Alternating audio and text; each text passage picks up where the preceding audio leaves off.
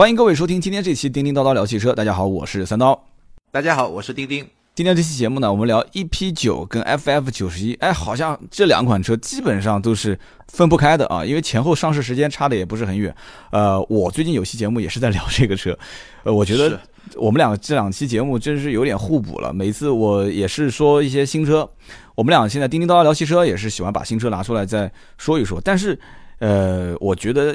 这是互补的，为什么呢？因为钉钉，你这两个车子有，就是内部有被邀请嘛，就是到英国或者是都没有到现场去看。因为它一个是在伦敦发的，还有一个是在 CES 对吧？美国发的，是的，呃，都是高举高打。但是呢，因为特别关注这两个车，所以呢，我觉得，呃，其实可能大家看到的信息，如果你花很多时间去网上搜，我觉得大家看到的信息可能大同小异。嗯。但是呢，呃，我我相信，因为我跟三刀我们一直都在关注这个领域嘛，所以可能有很多现在的信息和之前的很多东西能够串联在一起，可能还是能够给大家提。供一些不同的看法吧。对我们关注主要是从这个，我是从车迷的角度关注啊，你是从媒体人的角度关注。但我们俩不是为了将来要造车是吧？容易点钱啊，我们也造也难说吧？啊，这也难说，这也难说。哦，好好好，大家听友都知道了啊，就原来你的野心是那么大是吧？我我没有这个野心，开个玩笑。现在这个车子呢，我们就一个一个来吧，先从 EP 九开始。EP 九，呃。中国首台纯电超跑，全球最快纯电动车，这个你怎么看？呃，我觉得 EP 九也好，这个 FF 九十一也好，其实我们先来捋清楚几个小概念，然后马上就再来聊这个车。第一个呢，就是我们现在说很多互联网汽车，其实这个概念我个人本身是不太认同的，因为，嗯。我们可以怎么说呢？就是说，你现在车，或者说，即使今天还没有实现，三年五年以后，你车要不联网，你还能叫车吗？对。所以我的看法是，所有的车都会变成互联网汽车，就像今天所有的手机都会变成智能手机一样。那么从这个角度来说，其实互联网汽车是个伪命题。那现在汽车发展的方向呢，其实是两个，一个就智能化，一个就电动化。嗯。那我们今天要聊两款车呢，其实都是把这两个方向融为一体的产品。然后。至于说互联网造车，那如果不是互联网汽车，那这些新的物种应该叫什么呢？我觉得最简单来说，就像我们创业一样，就像三刀可能在创业，我可能是业余玩一点，玩票，对吧？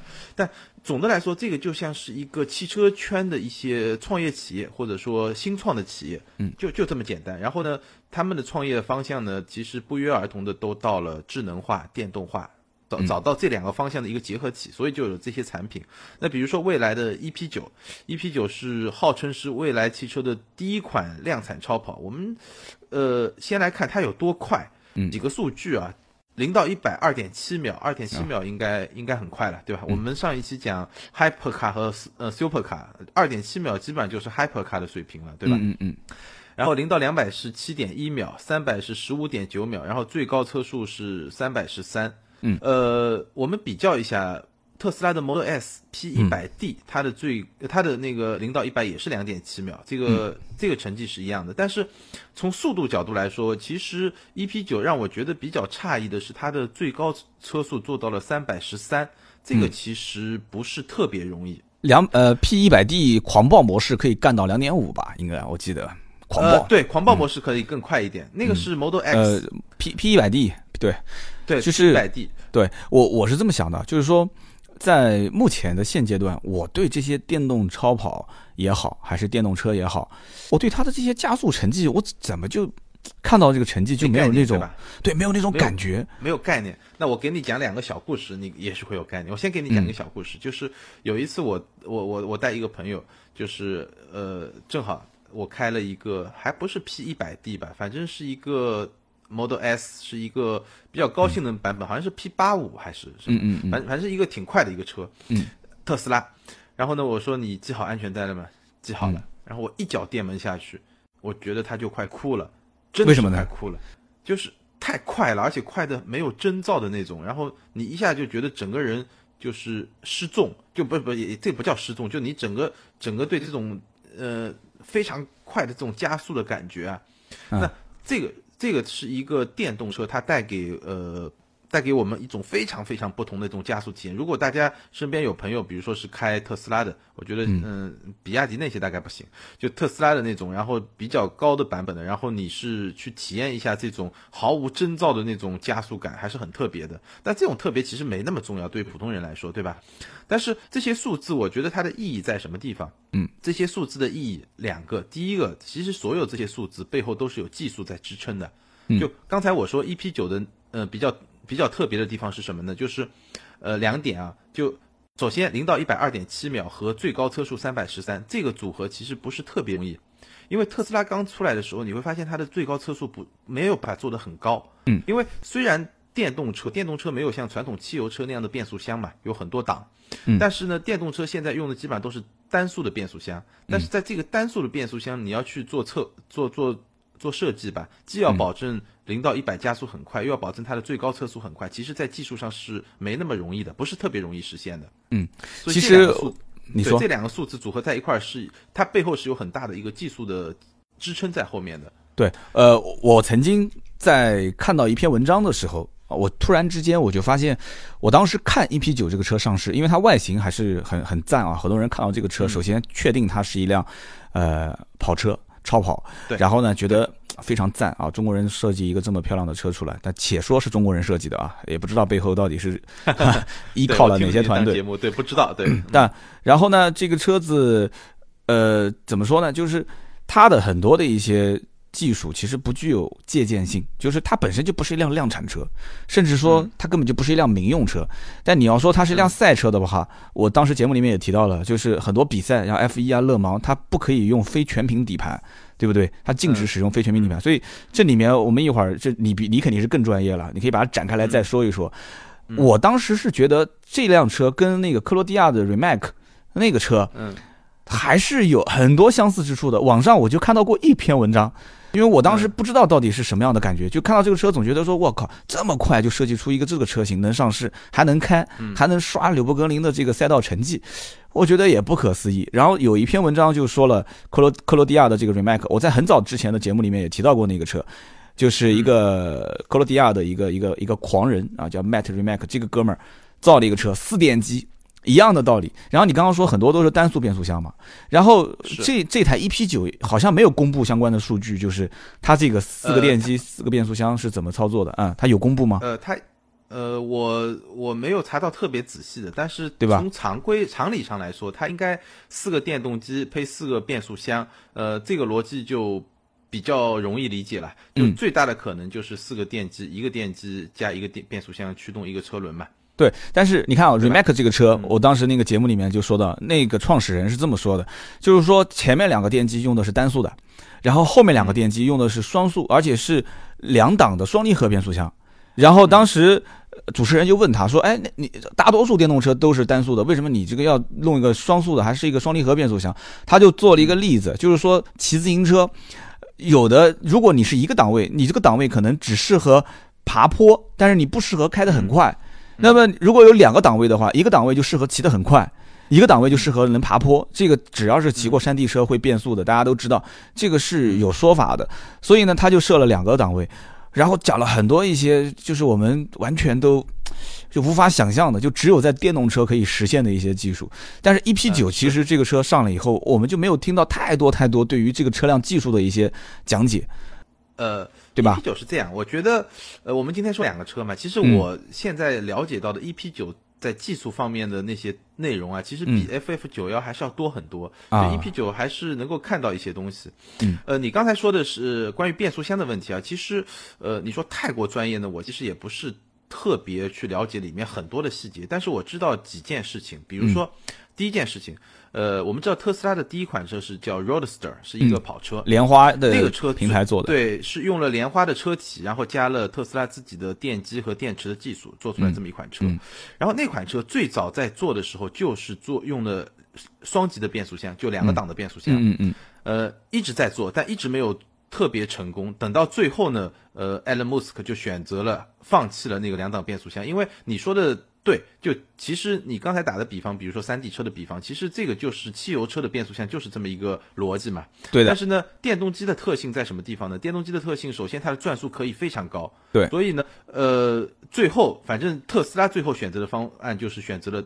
单级的变速箱就不再使用双级的变速箱。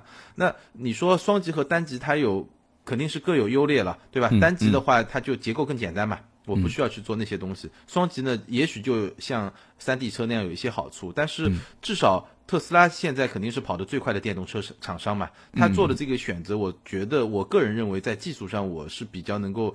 认为单单速变速箱可能是比较适合电动机的这么一个逻辑，因为毕竟人家干了那么多年，而且现在是公认的行业里面最领先的一个厂家嘛，所以他做了这么一个选择。对，所以然后呃，你说，对，然后第二个问题呢，就是呃，我刚才说的是一个直线的速度，对吧？零到一百和最高车速这个的匹配是有一需要一些技术含量，但是更更强的呢，就是说，假设它纽北的这个七分零五秒这个成绩，我们以这个成绩作为参照的话，其实它呃比九幺八慢一点，九幺八是六分五十七秒。但是它比像法拉利的四八八，包括像特斯拉的 Model S 啊，其实都要快很多。而且 Model S，我们的就是名车志的美国版 c a r n Driver，他们做过一个测试，就是把 Model S 拿到赛道上去跑圈。嗯，那个赛道呢，大概有四公里不到，Model S 只坚持了半圈，什么原因呢？电电池问题吗？就就发热它也不是说歇了，它就是电池过热，过热以后它就进入一个热保护，热保护以后它的动力就受到非常大的限制，等于这个车就只能就是很温顺的那那那种跑法了，就不能像在赛道上那么跑了。嗯所以其实，在纽北跑一个成绩，绝对不是说呃一个数字那么简单，在纽嗯北，尤其是一个电动车，你要能够跑到那个成绩，它是需要有一大套的技术匹配的。就比如嗯说你最简单的，你散热系统要做得非常好，否则。因为我去过纽北，纽北那么长的一圈赛道，绝对是撑不下来的。如果你的散热做得不好，你特斯拉现在去纽北，我看到官方特斯拉是没有跑过纽北的，然后民间有人去跑过，跑的最快是八分五十秒。但，嗯，可能车就车手本身的能力也是没有办法跟专业车手比，但是，嗯、真的不能算是特别，就至少你从数字上来看，还是差距还是挺明显的。所以。我其实觉得就是，呃，其实我认同你就你刚才说，就是比如说这是一个赛车的很多技术跟民用车没什么关系，嗯。这个观点呢，我我认我认同一半，有些其实是没关系的，但是在这么一个电动车上，其实有很多还是挺有关系的，因为比如说电池，对吧？电池你基本上肯定用的是同样的电池嘛，包括电机，你基本上呃这个技术也是可以移植的嘛。而且其实电动车和汽油车一个非常非常大的差别就在于电动车的这个呃这个技术啊，我觉得嗯，它它其实比较。你也不能说它简单，就是它模块化以后，其实从赛道版到量产版，它的差别可能不像传统汽油车差别有那么大。我是觉得，因为现在电动车的基本问题还是一些基础技术问题，比如说电动机的问题、电池的问题，尤其是包括电池散热的问题，包括空气动力学的问题。我倒是觉得，呃，你说的那些，呃，刚才有一点特别有道理，就是嗯它的底盘的那种设计，其实那些东西肯定是没有办法在以后大大批量生产那些量产车上来实现的，那个肯定是实现不了，尤其像嗯空气动力学的这些东西。嗯但是我相信这些基本的一些可能电机啊、电池啊这些技术，可能还是能够能够非常好的，就是呃通过一一段时间以后过渡到大批量生产这些量产车上。对，在网络上，其实很多人对刘北的这个成绩有质疑啊。有的人说，嗯看完视频之后，我也看到呃，嗯，对吧？说有一种被欺骗的感觉，就整个一个 整个一个跑法，感觉就这样，就像是在跑勒芒一样的，就什么也不换嘛，对吧？然后说这样子的话，那这个价格、这个速度就能说通了。就这样的一个造价的车，一百二十万美金，你说就这样子跑，就是为了就是纯粹为了成绩去跑，然后跑完之后又把这种呃纯赛道非公路车型的成绩放到一个公路车的这个成成绩的排行榜里面，然后又把刘北的官网也给骂了一顿，就网民啊说这个刘刘北是就纯粹就是收了钱就帮人干活嘛，就是，所以我我觉得是这样，就是所谓赛车还是公路车，其实呃，可能很多车迷没有很好的去界定这两者。其实是赛车还是公路车，最后只有一个标准，嗯就是你能不能到公路上开。嗯这个能不能到公路上开，我主要不是说它这个车能不能下来开，而是说从法律上允不允许你到公路上来开。因为赛车很多只为赛道设计的车，为什么叫它赛车？因为它不符合公路的很多标准。比如说，你如果没有挡风玻璃，你如果没有就各种这种这种从法律上会根据安全的要求啊，根据环保的要求，嗯，或者说根据各种各样的要求，嗯，呃，对每一个国家对你允许合法上路的车是有标准的，嗯，但如果你只要符合这个标准，那你就是公路车，对，你不符合这个标准就赛车，就像这个车子没有就像这个车没有后视镜一样的。我记得好像印度就生产过一辆车，塔塔集团，对，就没有后视镜照样给上路，没有后视镜也能开。对，所以呃，嗯。其实我我不认为就是说，嗯。嗯就这辆车，因为他最后说造六辆嘛，六个创始人一人一辆，对吧？那如果说最后这六辆车到了他们手里，确实是合一合法上路的，那它就是一辆公路车。因为公路车和赛车其实很不一样的，因为赛车它可以把底盘做得非常低，然后它可以有很多就是你完全没有办法在公路上开的那些配设置，这个是能够很大程度上帮助你在纽北啊、在勒芒啊提升成绩的。但是呢，如果你是合法能上路，那就意味着很多东西你必须按照公路车的标准来造，嗯，否则你是不可能拿到比如说合法上路的资格的。所以。到底它是一个纯赛车，还是一个呃可以在公路上跑的赛车，对吧？保时捷经常说我的911 GT3 RS 就是可以在公路上跑的赛车，那到底是不是这样？其实我们只要看。比如说一年以后，这个车真的到了中国，因为六个创始人都在中国，不是他们说要预约试驾嘛？那到时候这些车是不是可以在公路上开？能开对就是公路车，不能开就赛车。讲到这六个车主的话，那真的是值得一提啊！汽车之家创始人李想，哎，对，汽车之家创始人李想，呃，易车创始人李斌，然后马化腾嘛，不用介绍了，刘强东更不用介绍了，雷军更不用介绍了，然后这个张磊可能很多人不熟，这个高瓴资本，高瓴资本的，对对，但是如果有但凡互联网创业的拿过投资的，那应该百分之九十九是听过这哥们儿的，是非常强。对就你要找他投钱，那你说高瓴资本投过我 A 轮，那基本上你这后面融资就很简单了。操心了。对对对，所以我当时开玩笑嘛，我说这里面就差一个李彦宏，差个马云了嘛，就把这几个人要拉进来，就基本上中国最顶尖的几个都啊，还有一个周鸿祎是吧？三六零的，基本上就中中国最火的几个投资圈的人都已经进来了。所以我开个玩笑，我说呃讲起来一百二十万美金，折合人民币大概八百三十万，造一辆车那么贵。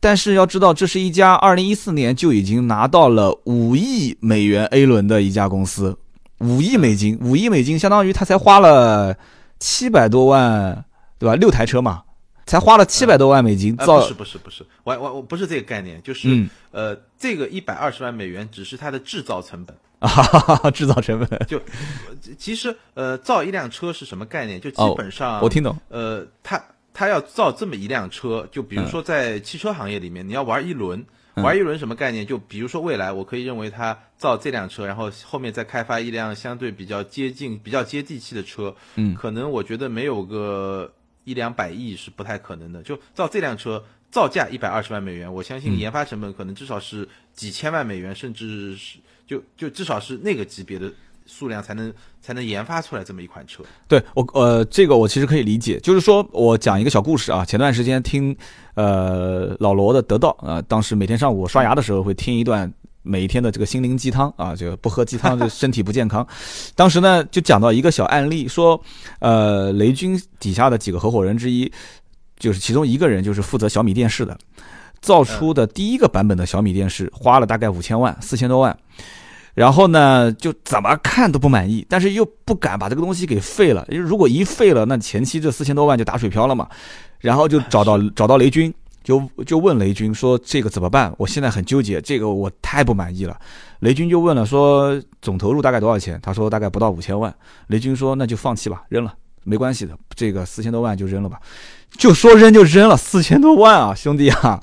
所以我在想，就是从这一个小案例里面，可能投资人就他把这件事情拿出来说，在这个心灵鸡汤的层面来讲的话，他可能是要说明小米是一个啊、追求极致匠心精神啊、不妥协的一家公司。但是其实从老百姓，从我们这种小老百姓来看的话，四五千万一台电视机的 这个前期的研，说实话，研发第一很正常，很正常。对，说实话，我在选小米跟选乐视的时候，我最终还是选了乐视，就是它真正上市的那一台 那台电视机，我也不觉得有多好，但是它背后就，对吧？就是几千万就没了，所以这一辆车。我曾经开玩笑讲，我说这个就看看吧，到底要败多少钱？但这个败是打双引号的，就起码它对电动车的整个的，或者说是新能源的技术的推进还是有帮助的，你觉得呢？呃，我觉得肯定是有帮助的。就是、嗯其实现在在电动车这个领域呢，大家都在很多人都在跑，对吧？现在跑得比较快的是特斯拉，嗯然后那些传统车企，呃，包括像保时捷、大众、嗯宝马、奔驰都在往前跑，包括日产，日产跑得很快，对，大家都在往前跑。那这些新兴的车企呢，就所系所谓创业企业呢，也在往前跑。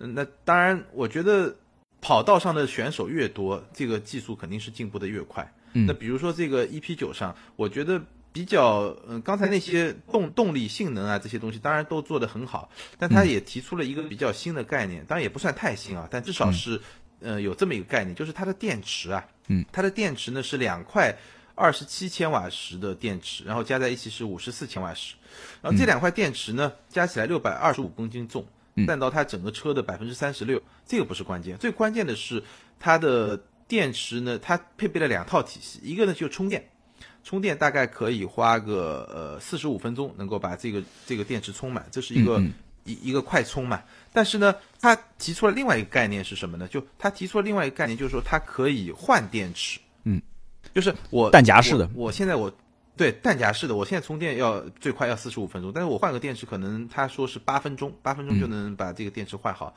那这个东西其实是就哎就比较有意思了。虽然我们知道，在电池这个流派里面，其实本来就有两派，一派是主张换的，一派是主张充的。那现在呢，充的这一派呢，好像是比较占上风的。嗯。因为换的那派主要就是日产啊、雷诺啊他们这波人，但是呢，现在充的这波人呢，感觉上至少在我们的接触里面是比较占上风的，就是、呃充电。但是换是不是是一种更好体验的方式呢？其实大家都可以去有很多可以讨论。我们之前开玩笑说段子说，你要新买的一辆车，一块新电池一换换给去去去那个加油站或者换电站一换换回来一块自己都不知道是山寨的还是原配的，是的不是不太放心啊？嗯，这个在网上有一段评价，我觉得就说出了这个痛点，就是说换电系统，换电系统就是目前全世界范围内，基本上大多数用在商用车上。就是商用车上的电池是有可、是可换的，那么私家车的换电系统现在没有建立起来，几个问题点。第一个呢，就是说换电站的建设，就这个换电池、换电站的话，它是一个重资产投入。其实这也可以理解嘛，充电站的话接几个接口就可以了，换电站那还得了？那就跟就跟那个什么仓库一样的，就我的天，电池堆成一圈，这个 万一要是出点什么问题，我估计这比加油站可能还危险啊。然后这个，呃，还有一个问题点就是电池外采。如果电池是外采的方式的话，其实就变相的降低了车价。我可以买个裸车，我不要电池，电池我自己配备，可以这么理解吧？是其实它就削弱了车企的一个盈利能力嘛。就车企其实它可能有一部一大部分的赚钱，其实你说一个空壳子不带电池的电动车能值几个钱？我肯定电池是我要最赚钱的地方嘛，对吧？那么还有一部分呢，就是消费者其实现在对于一辆车如果选择快充的话，快充一两个小时能接受啊。我开一辆车，我快充一两个小时，我还不能接受吗？所以它还不到说我完全不耐烦，我一定要换电池这个地步。然后第四个就是我刚刚讲的，就也是你说的，就是呃，车子买来它有一个属于资产的成分，这是我的家庭资产，是我的一个重投入、大投入，所以这东西是我的，这是一个整体。你把我的电池拿出去换了，就像你刚刚说的，你说新电池换了一个旧电池回来，我肯定不爽哎，对不对？我原配电池换了一个非原配，你就别说原配了，现在你要是出去修个车什么的，那个零零部件如果不是用盒子装的，那那个上面那个小贴纸如果没贴好，稍微要是划了个口子，我估计你都不要。你你说是不是？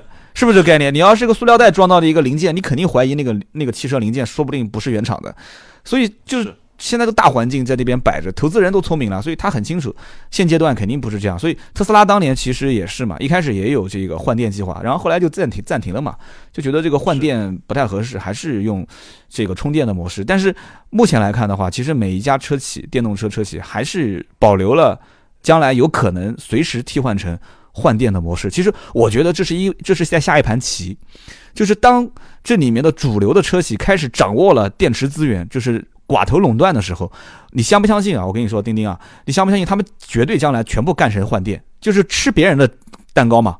如果将来我觉得对不对？呃，我我对对对，我我觉得是这样。就我刚才补充你几点啊，因为我觉得嗯现在不能做换电，还有一个问题，就大家的电池都不一样。嗯嗯你特斯拉家的和日产家的和比亚迪家的全不一样。那嗯我一个换电站，我得储存多少电池啊？而且是的，我对？每每辆车的换法都不一样，我做培训啊，各方面反正就有很多。但是如果说某一天，我们想象一下，如果说真的未来的车，尤其是那些有些自动驾驶功能的车，可能你也不需要拥有一辆车，你只要有车的时候召唤一下它来了就可以。那那种车的话，其实换电也不失为是一种方式，就是可能说，OK，我买的时候就买了一个裸车，电池呢我从来就不买，那我怎么办呢？我电池呢我就租。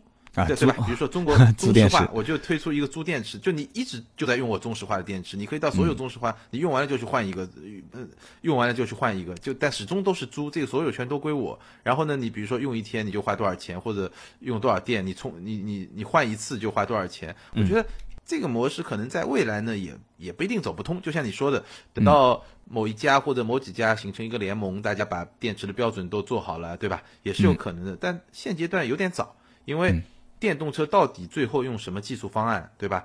它的管理系统怎么做？毕竟还没有一个完 明确下来的一个东西。对，而且有很多人说，包括我当时在聊到这个 FF 九十一跟 EP 九的时候，我当时就说，电动车虽然国内就是目前声势最大的就是这个呃未来汽车，包括呃法拉第，就是乐视、贾跃亭他们就是去发展的这个品牌，但是但是将来老百姓真正其实。开始有电动车普及的时候，买的其实都不是这些车，呃，可以这么理解吧？而且有很多人都在评论，我看这个汽车之家的理想微博上也在说，他们都在讲，就是说大众大众集团，就是奥迪啊，包括就是大众啊，就反正奥迪、大众都算大众了，就是大众旗下今年是肯定要把电动车作为一个主推。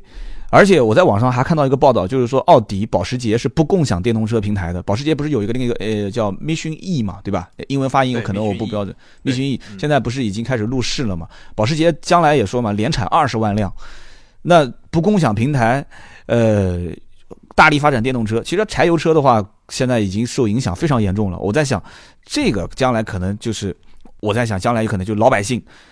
耳熟能详的，本身中国也是大众的一个非常大的市场，就是从这个点开始出现一些转机，就是老百姓可能买车的时候，就是以前是开大众桑塔纳的年代，然后 到现在又是买大众，将来买电动车说不定还是买大众。这估计有人要讲了，说三刀你是大众粉，真不是大众的粉丝。就是我在我在想，就 FF 九十一也好，还是 EP 九也好，虽然现在造的车都很高大上。也有钱，找了一帮人，出了 N 多的感觉是黑科技。那 FF 九十一号称自己是新物种嘛，对吧？但是真正最终买到的，是不是真正最终买到的，说不定还是我们以前耳熟能详的那些牌子。这一点你觉得还认可？呃，我觉得我不是特别认可啊。就怎么的想法是这样的，就是呃，现在大家都在这条跑道上一起跑，那大家的玩法不一样，因为它的阶段不一样。就我们就说未来。呃，未来的玩法，现在它的商业模式，它为什么一开始要造这么一个 EP 九？其实这个路径跟特斯拉的路径非常像，包括跟雷克萨斯的路径也非常像。我们看雷克萨斯当时怎么玩？雷克萨斯一九八九年，我们上一期聊的嘛，在北美市场推出的第一款车就是 LS 四百，嗯，就是一个旗舰车型。嗯，然后呢，当这个旗舰车型站稳脚跟、确立品牌以后，它一点点往下走，然后。特斯拉也一样，特斯拉第一款车是 Roadster，就我们刚才说的一个跑车。嗯，然后有 Roadster 以后呢，他就做 Model S，做完 Model S 以后呢，就就做 Model 三。嗯，就是其实中间有个 Model X 了。其实这些品牌它都很聪明。我记得，呃，因为我是比较，呃，怎么说呢？我我记得有我看到过一个文章，但我自己特别认同这个文章的说法，就是说这些品牌新能源车、电动车一开始制造的时候成本肯定是比较高的。嗯，那。哪些人群能够为这些新物种去买单呢？肯定是一些就第一批特斯拉的车主，大部分都是投资圈的、IT 圈的、创业圈的这波人。那我需要用这些人的钱，他愿意为一个新的物种去支付比较高的溢价。那我通过他们的钱赚进来以后，然后我技术也培养起来了。然后因为技术的普及永远是从高往低，包括在奔驰，对吧？总是先到 S 级上去配备一个新的技术，再到 E 级上，再到 C 级上。因为当技术逐渐成熟以后，它的成本会越来越低，所以可以从一个高的地方往下走到一个低的低的地方。当它成本足够低了，就变成一个低的地方。嗯，所以未来它的战略啊，我觉得基本上也是这么一个路径，就是我通过一个一开始我打一个 EP 九，一个超级跑车，我把自己的品牌先建立起来，然后建立起来以后呢，呃，慢慢的我可能第二款车，我觉得它很有可能推出的就是一个跟 Model S 比较像的车，然后。等到有了第二款车以后，再再走第三款车，但也有可能它比 Model S 稍微低一点，再走第三款车，就它肯定是从高往下走。从高往下走的好处在什么地方？就是我的品牌是降维攻击，就比较时髦的说法，就是我一点点从上往下打。我的品牌本来就是很高的，然后我往下走一点，再往下走一点，就往下走一点，就像宝马这些年，对吧？连一系都推出来了，X 一对吧？二系这种二十万平台的车，对，二十万，就是它就是把自己品牌的能量先蓄在上面，然后往下走，这个是比较容易的。然后反过来我们看中国的自主品牌，你从下往上走，那多难啊！长城要卖个二十万的车，没人买啊；吉利要卖个二十万的车，呃还是很难。就是我觉得这个更多是一个品牌上的策略，但是你说的也对。就这一半我不太同意，后面一半我同意。就是保时捷也好，大众也好，他们其实是在另外一个跑道上，因为他们品牌已经很强大了，而且每一个品牌是什么样的消费群，其实已经很明确了，而且有固定的消费群，他们其实也在用力的往前跑。嗯就是说到最后哪一波跑得更快，我们其实看不太明白。但从常理上，我们会推荐推断说，比如说福特啊、大众啊这些大品牌，它的资源非常雄厚，它的它的制造的底气非常雄厚，所以它可能会跑得比较快。但是其实也不一定，因为十年前你去看的时候，你你如果今天去看十年前的特斯拉，你觉得它也很弱小啊，几乎没有人想到它会变成今天那个样子，就是在电动车这个领域，基本上就是别人都要去追它嘛。虽然现在我们看到很多报道，但我我个人觉得啊。第一款真正能对特斯拉 Model S 形成挑战的电动车，可能就正好是你刚才说的那个保时捷的 Mission E。那这个 Mission E 一八年能出来就很快了，可能要到一九年，我觉得才是一个比较靠谱的时间。对我看网上很多人也在说嘛，也最早也是出自于理想，当时发了一条微博，就是说所有的核心零部件的供应商都是在一八年开始供货，就是技术比较成熟了，然后货开始嗯，是来供了。呃，这个里面我们 FF 九十一说的比较少，呃，一会儿你可以跟大家简单的介绍一下这个 FF 九十一法拉利的这款车。呃，我中间再插两句话，就是说这个里面在电动车未来的发展趋势来看的话，其实未来汽车讲过几句话，我记不得哪篇文章里面说到的。呃，我们自己造核心技术，其他的零部件外包，保留核心技术。然后呢，核心技术它指的是什么？就是电机和电池。电机跟电池，所有不涉及动力和软件的系统部分的，全部交给大牌的供应商。而且再讲一句开玩笑的话啊，电机跟电池在哪边造？南京造，我知道在南京造，对对对，三十个亿嘛。所以有机会我来看看能不能找找南京这个工厂里面的熟人啊，哪天我们去去探个秘啊，去看一看到底在干些什么。那这个它的核心是什么？嗯就是你刚才说的完全对，就是未来的核心就是说，它会把哪些掌握在自己手里面的设计。研发，嗯然后研发的核心就是电机的技术、电控，就整个电池管理系统。其实特斯拉的核心技术是电池管理系统嘛，当然特斯拉已经公开了很多技术。嗯然后呢，包括电池呢可能会跟一些供应商合作，但是整个管理系统应该会自己做。嗯然后呢，包括后面的营销啊、销售啊，嗯然后它制造其实已经跟江淮汽车签约了嘛。对就江淮汽车可能一开始会代工它的那些东西，嗯包括它参加呃 Formula E，其实都是这么一种一整套的，就是品牌的玩法了。然后其实说到我最后就是说未来啊，就是我记得是李想还是李斌啊，我看他们在有一次接受采访时候提到一个东西，就是说，呃，这个行业汽车是一个非常成熟的行业，其实你要去颠覆它或者新的人要进入这个跑道是很难的。对那只有当两大变革同时发生的时候，才能才有机会。这两个变革是什么呢？一个就技术路线，嗯就是从汽油车到电动车；第二就商业模式。对，他们认为这个未来汽车销售的整个商业模式可能都会发生变化。当然，可能在商业模式上。呃，想法更多的、走得更远的，就是我们的贾跃亭先生。就所以，我们接下来说说这个乐视的那个 FF 九十一嘛，这个车。呃，这个车呢，嗯就是三刀你刚才说的，就其实未来还是给我们提供了很多的技术上的一些解释，包括我们没有讲到的一些空气动力学上的东西，因为这些东西我觉得特别专业，我就不展开了。但是嗯嗯嗯，FF 九一呢，FF 九十一这款车呢，倒是有很多东西真的看不明白，就不知道它、它它有很多指标，比如说一千零五十马力，嗯一千八百牛米，嗯然后零到九十六是二点三九秒。然后它的电池是一百三十千瓦时，一百三十千瓦时什么概念？特斯拉现在最大的电池是一百千瓦时，嗯，然后它的续航里程在呃续航里程最高是七百公里，就是在、呃欧洲的那个标准 NEDC 那个循环的标准七百公里，比特斯拉也要再多出百分之三十，其实这个都差不多了，嗯，就是呃 OK，他告诉了我们这么一堆东西，但是呢，这堆东西怎么来实现呢？其实至少他现在公布的资料我没怎么看明白。嗯就网上有个段子嘛，说工程师讲说，我有一个很牛逼的架构，你说你要啥车吧？然后贾老板说我要加速比特斯拉快，他说没问题，那我拉长一点，加两组电池。然后贾老板说我要七百公里，工程师说没问题，啊，说我再加长一点，再给他多加两组电池。贾老板说你这样做的话太长了吧，你不行把车顶加高一点。他说那没问题，我电池放下面，这样地板抬高一点的话，坐姿调来调去也就那样了。然后贾老板说那你这不是做的是一个纯电的 MPV 吗？然后工程师就说了，那这样吧，我把最后一排座椅拿掉。这样的话不就 不是 S 不是 MPV 不就成 SUV 了吗？贾总贾总讲说那 SUV 也不太像，不如我们给它定名叫智能化未来交通工具吧。然后这车就造出来了。所以 贾老板，你你你你发现没有？贾老板他自己定义这款车叫 All in One，就是所有车都在一个车里面。嗯，就大杂烩嘛，就是乱炖嘛，不就是大杂烩？但是其实它是有点背景的啦，因为我看了一下这款车的设计师叫 Richard Kim，嗯，一个韩国人。韩一，这个哥，这个哥们儿是干嘛的呢？这个哥们儿原来就是宝马 i 系列的设计师，i 三、i 八。所以你会发现这个车啊，就是它有点，就是点大号的对 i 三那种感觉，你发现没有？对，理想当时也说了嘛，说这就是宝马 i 系列的设计师没有实现的理想，全部在这辆车上 就放纵的去实现了，就，哎，对，就你认可吗？就是，嗯，我我觉得能认可啊，但是我我接下来我觉得有个问题在什么地方，就是说。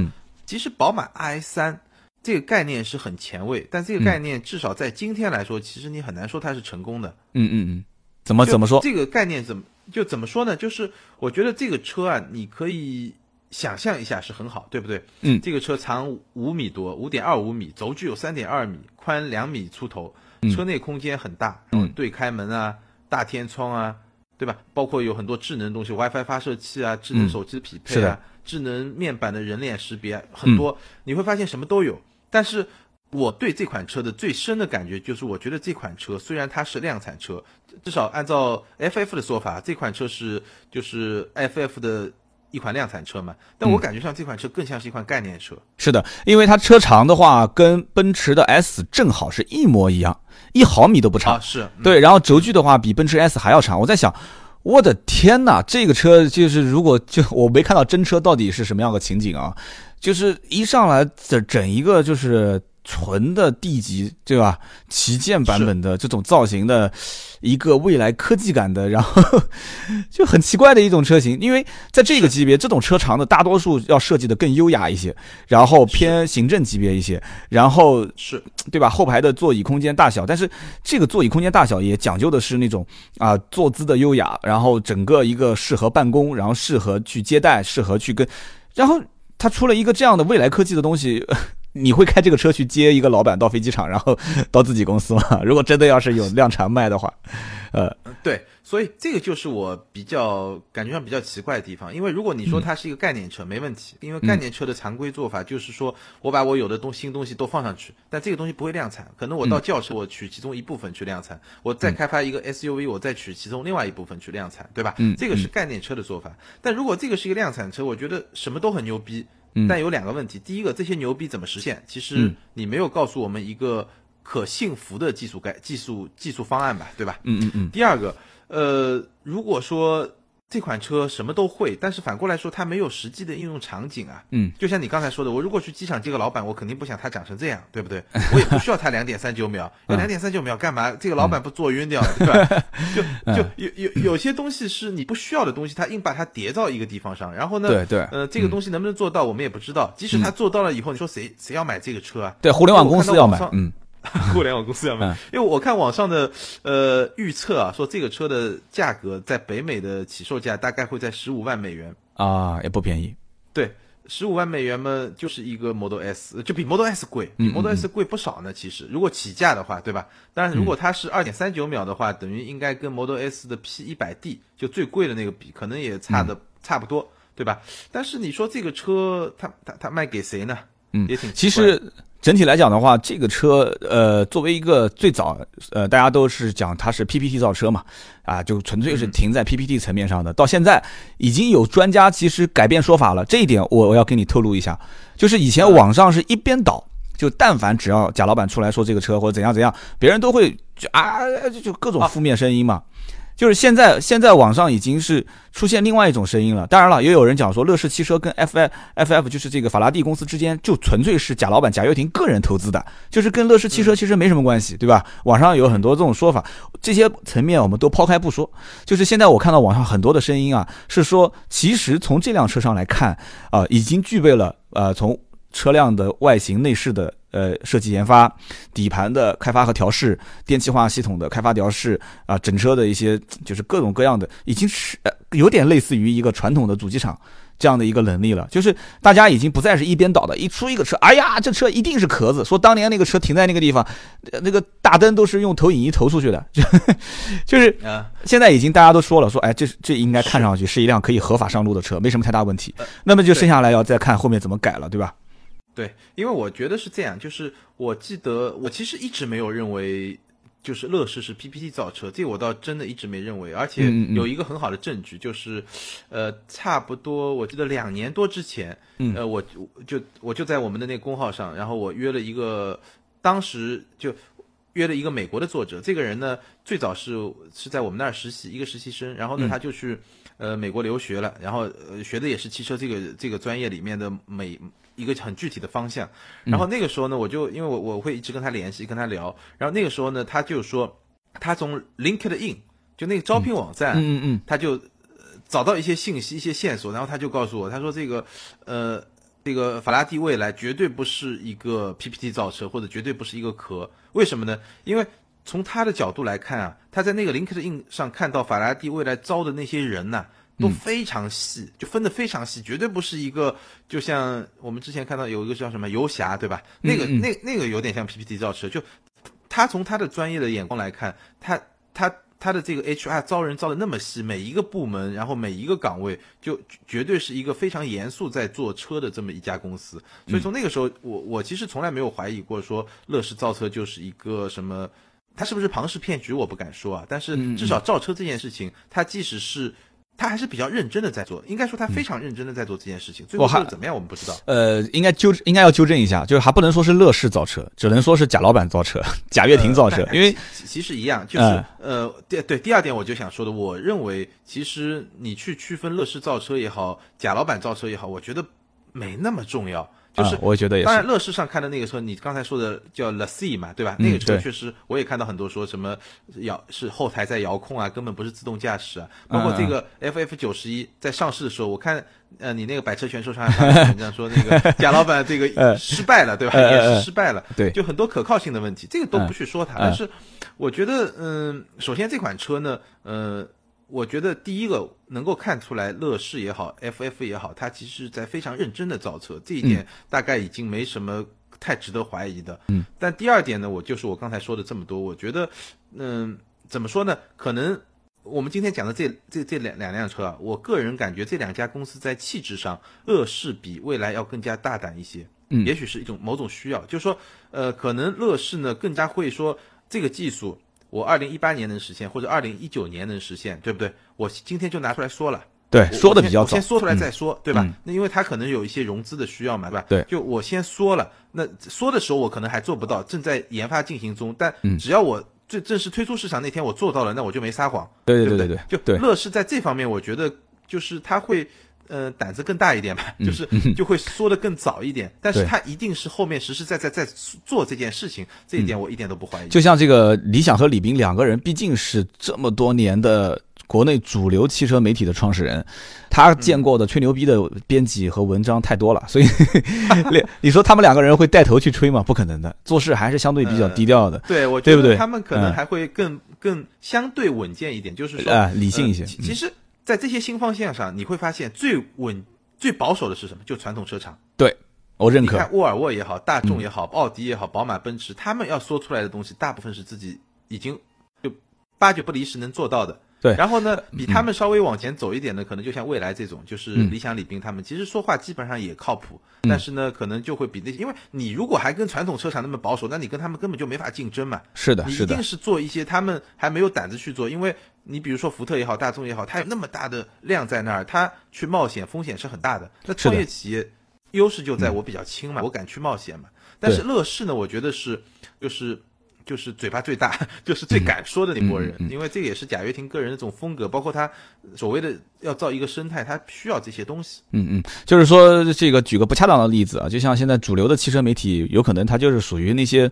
呃，帮派啊，就是已经沉在沉在很底下很底下，只是江湖中的一些传说，它也真实存在，但是你看不到这股力量，它可以改变你的很多的一些啊生态环境啊。我们现在用这个词啊，然后呢，现在像理想、李斌这个未来汽车，它可能是江湖新秀黑马刚杀出头来的，然后呢，说话各方面也比较保守，但是呢，呃，也比较敢打敢冲，有自己的一些地盘。然后这个贾老板的这个 FF，这个就是属于就是。就怎么说呢？就是不知道大家有没有听过大圈帮啊？大家上网可以搜一下大圈帮。当时最狠的那个老大后来被抓了，你可以看，就是游走于广东跟香港两界，然后 叱咤风云的，就是什么事都敢做，什么事都敢说的那种。但是都不好说。但是我这个比喻呢，可能有点不太恰当。其实说白了一句话，这里面技术的变革。呃，就像你刚刚前面总结的嘛，就是一个技术的变革，还有一个是成本的变革。技术的变革，从传统燃油车到电动车，这个区间一定是有人会改变它的，这是大势所趋。我曾经在节目里面我也说过，当年这个火车出现的时候，这开马车的人就会觉得说这什么东西啊，这是四不像，这怪物，还跟他单挑。呃，最后反正你看时代的变革，对吧？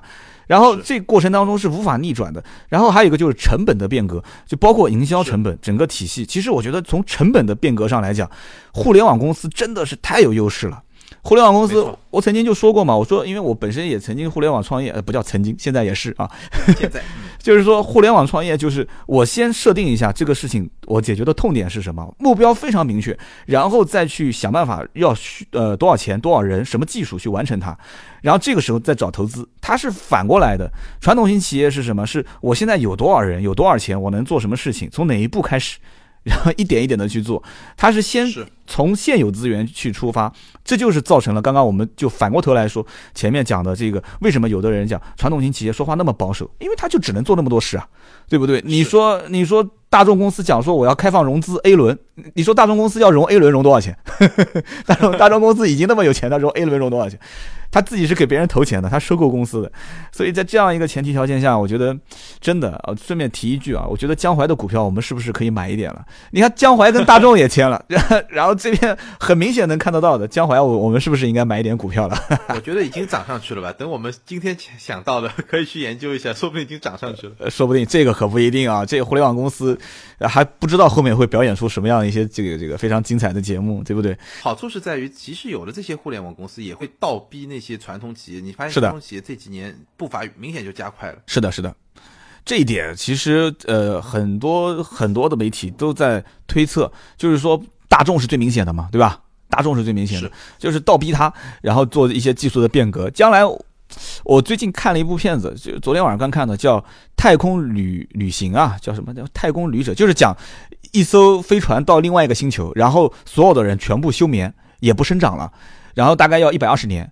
然后在这过程当中呢，男主角就突然之间他机器坏掉了，就还还剩九十年，他醒了，那怎么办？你想这很就就剧情编得很好，但是拍得非常烂啊。就是说，就是说还有九十年，他就注定人是活不到一百岁，就他已经看那个样子也三十多了，他就注定是要在这个这个飞船上面要挂掉了。然后他看到一个非常喜欢的女人，也是沉睡了，沉睡在那个地方，这个剧情就很有意思了。你说丁丁换作是你，你是叫醒他还是不叫醒他？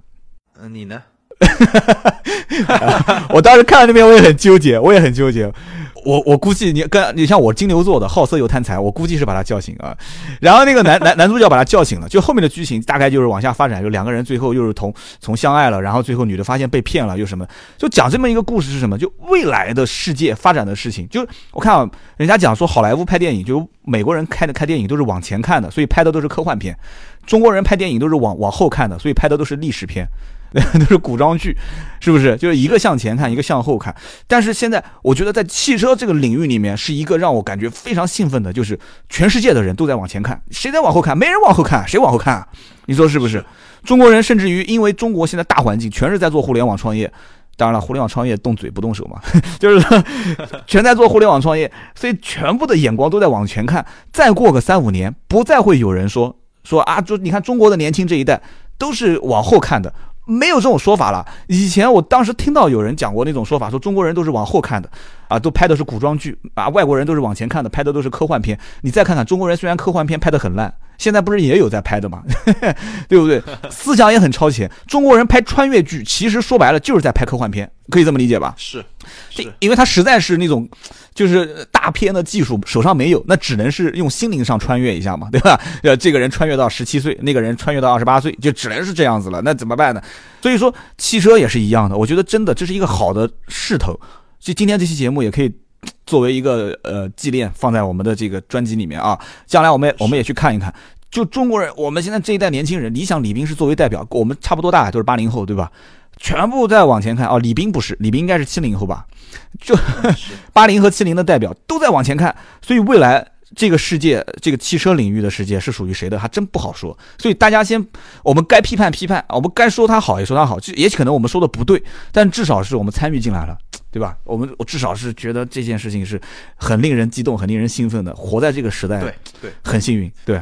对，因为我我包括从一六年，从一五年到一六年，一六年特别明显。其实传统的汽车媒体人，我觉得在一六年之前，或者说再早一点，在一五年之前，大家其实对这些呃所谓的互联网造车，其实我呃节目开头时候也已经反驳过这个概念，我不认为是互联网造车，就大家对这些初创的企业，或者说提出一些概念的企业，还是一个非常，我觉得本质上这个态度还是比较。呃，觉得不靠谱啊，对，看不懂，看不上，态度会多一点，对，看不上，对，就你说的。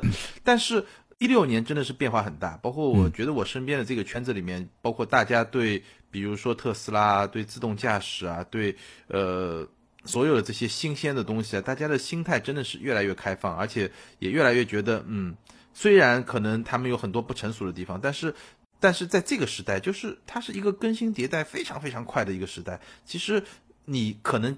去年还觉得看不上的东西，今年就让你眼前一亮，就是真的是完全不一样的一个东西，真的非常快。而且整个汽车行业，其实大家听我们节目那么久，包括我相信一七年也会听到更多这样的话题。就整个汽车行业现在是在一个跟非常快的一个跟怎么的换代吧，也不叫换代，就是一个变革的过程中。我刚才说的车一定会越来越智能，然后一定会越来越。嗯，新能源的方向一定会越来越快，包括电动化。嗯，而且我记得我有一篇文章里面写过，如果我们的听友里面有九零后的听友，嗯，相信应该不少吧。嗯，我给你这个建议，就你千万不要再去当一个专职的司机，无论是一个公交车的司机、一个货车的司机，还是一个出租车的司机，因为在你退休之前，你这个职业一定会被取代掉的。那将来被取代的没有任何问题。将来被取代的职业太多了，说不定这个汽车编辑也被取代了。这主持人可能编辑是肯定会被取代的，因为你当车都。都自动驾驶了，我还听需要听你们两个人嘚不嘚嘚不嘚说这车好那车不好，就就那个时候，呃，也许这个车评人还有，但是数量一定会比现在少很多。嗯，不知道我们当时就像你现在看到还有多少人在评这匹马怎么样，那匹马怎么样？对，呃，也是。所以说，互联网公司最大的特点是什么？就是它刚开始初建的时候，刚开始创业上路的时候，它的存在是不会被人发现的。然后呢，当被人看见的时候，又被看不起，就觉得说啊，各种。看不起，反正就这个不靠谱，那个不靠谱。然后大家看，就是看到他的做法之后，看得起之后又看不懂，不知道他到底要干什么。等到大家都看懂的时候，就已经赶不上了。对，都已经赶不上了。真的是，这很恐怖的一件事情。这就是为什么身边我认识很多五零后啊，五零后、四零后啊，包括有的可能六零靠前一点的，就他们有一种被时代抛弃的感觉。就你说什么东西，他都听不懂。我曾曾经有个节目里面我就说过，呃，我们在湖南，呃，认识了一个集团的董事长，那真的是几十亿、上百亿的身价。那但是关键问题，他说他每一次参加那种互联网大会的时候，他就是看那些背着双肩包的年轻人走出来，然后满脸洋溢着笑容的时候，他的心情就很沉重，因为他觉得这一场大会他们听懂了，我没听懂。就是这个时代已经属于这些人，而他就是空有一些所谓的实体经济，然后空有一些钱。我们聊了那么多，反正最后就一句话：欢迎大家收听我们今天的节目。然后呢，我们今天这一期节目的下方，我相信应该有很多人会留言，因为我我这个是两个最前沿的、最最有意思、最好玩的一个话题。感兴趣就在我们的节目下方留言评论。呃，另外一个我的微博和钉钉微博，钉钉你先说。呃，我的微博是名车是钉钉。嗯，我的微博是百车全说三刀，大家如果是感兴趣的话，也可以上我们的微博给我们留言。哎，今天这期应该是我们年前最后一期了，对吧？对啊，那所以我们给听友们拜个早年吧，大家那好好好好快乐。好，祝大家新年快乐啊、万事大吉，阖家健康，对吧？我觉得身体健康，然后做什么事都很顺，这个是是一新年每个人的心愿，是不是？那行是是是那再次跟大家新年快乐，然后明年能一切顺利吧。一切顺利是最好的。好，好，好，没问题。那就这样，今天这期就到这里，我们下期再见，拜拜。拜拜。